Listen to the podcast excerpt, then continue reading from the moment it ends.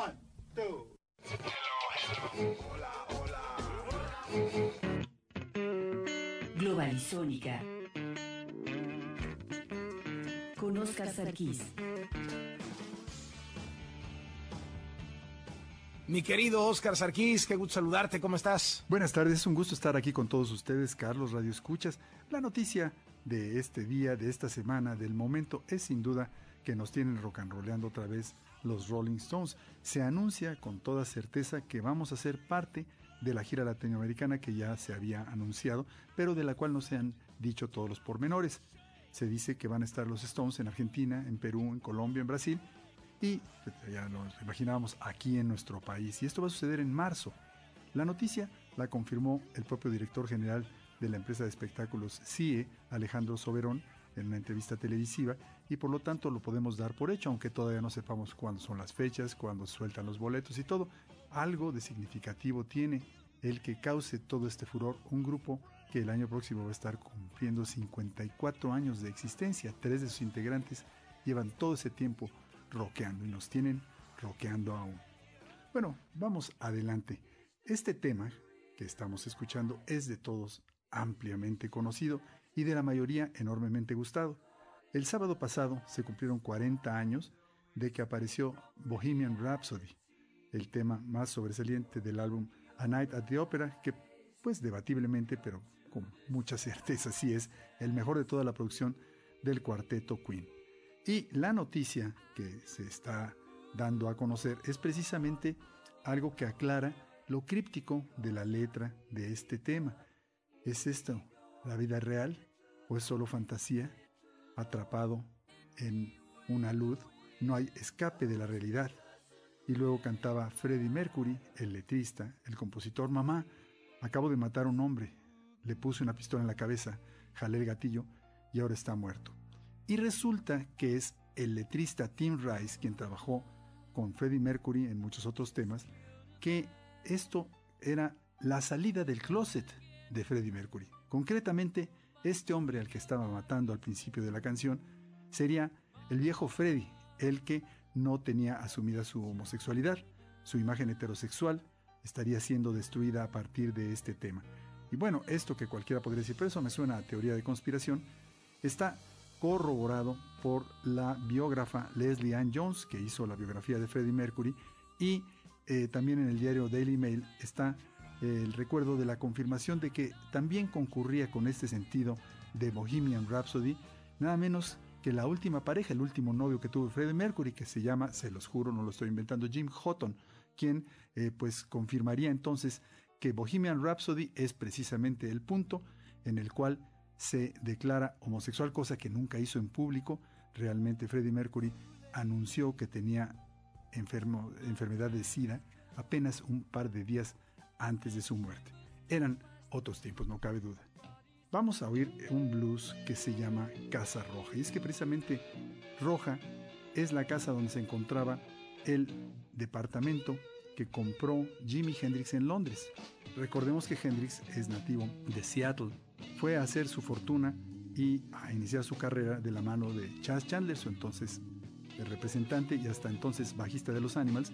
Y cuando la fortuna le sonrió, compró este departamento en la calle eh, Brook Street, en el número 23, en el pues muy solicitado barrio de Mayfair. Es un piso, como dicen en la madre patria, de tercer piso que, adquirió en 1968 cuando lanzaría su extraordinario álbum Electric Ladyland, el doble.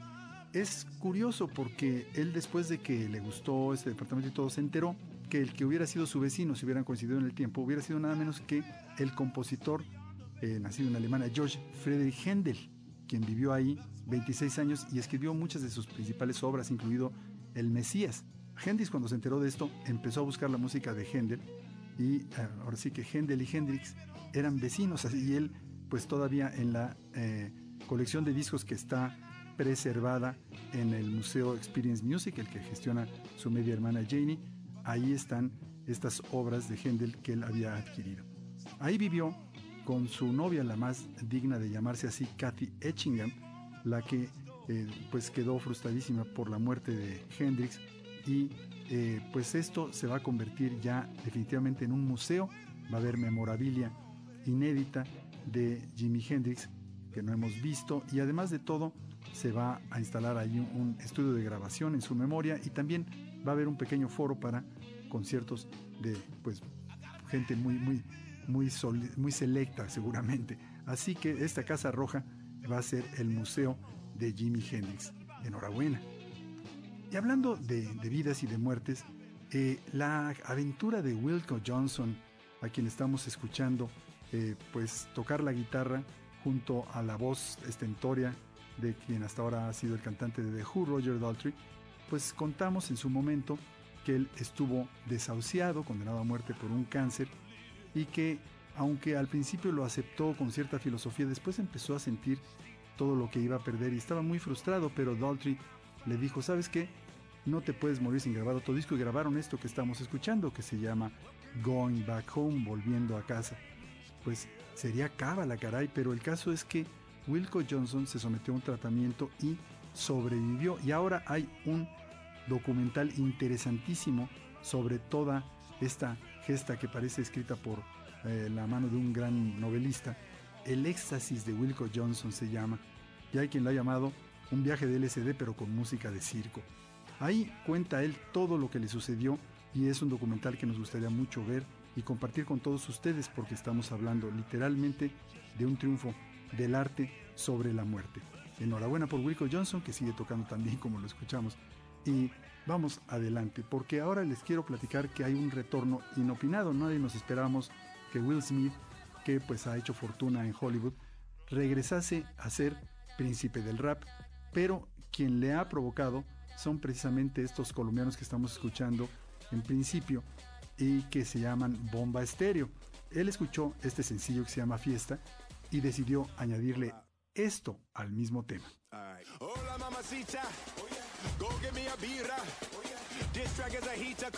Sí, es Will Smith rapeando en Spanglish, porque así el español no se le da tanto.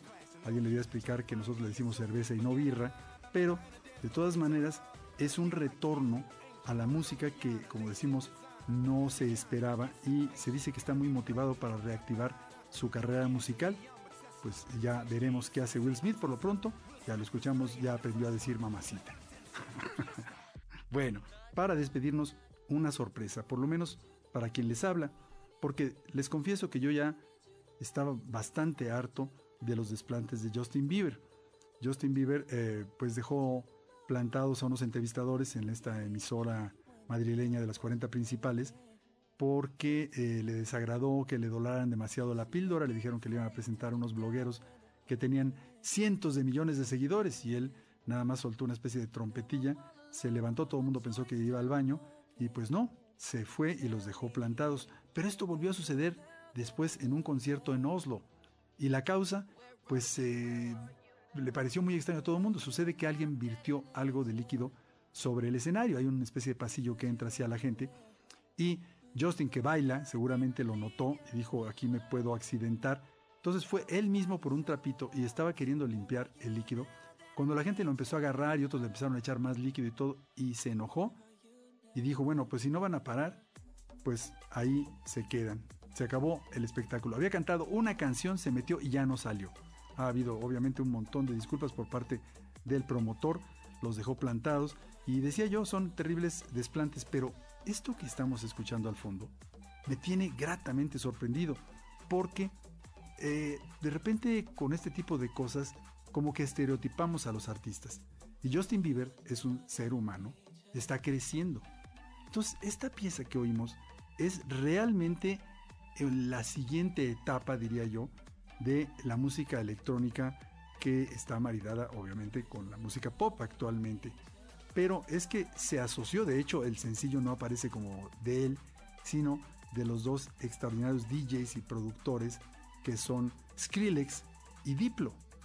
Y ahí dicen, y presentando a Justin Bieber, pero la canción evidentemente es de Justin Bieber porque se llama ¿Dónde estás? Y es una canción dedicada a su padre ausente, en la cual le dice de una manera verdaderamente conmovedora, ¿dónde estás ahora que te necesito. de repente se me humanizó Justin Bieber y la verdad el tema está buenísimo. ¿Quién sabe, Carlos Radio Escuchas, si no estemos presenciando un cambio de piel y nos vayamos a poder, eh, pues de repente enfrentar a un nuevo artista maduro, eh, expresivo, eh, pues casado con su propia realidad, cosa que hasta ahora no había sido este jovencito llamado Justin Bieber. Cosas veredes, Carlos, Radio Escuchas, escuchen, está buenísimo este sencillo. ¿Dónde estás? Justin Bieber. Gracias, hasta la próxima semana. Gracias como siempre, querido Oscar. Un abrazo muy fuerte. La globalizónica de Oscar Sarkis en contraportada.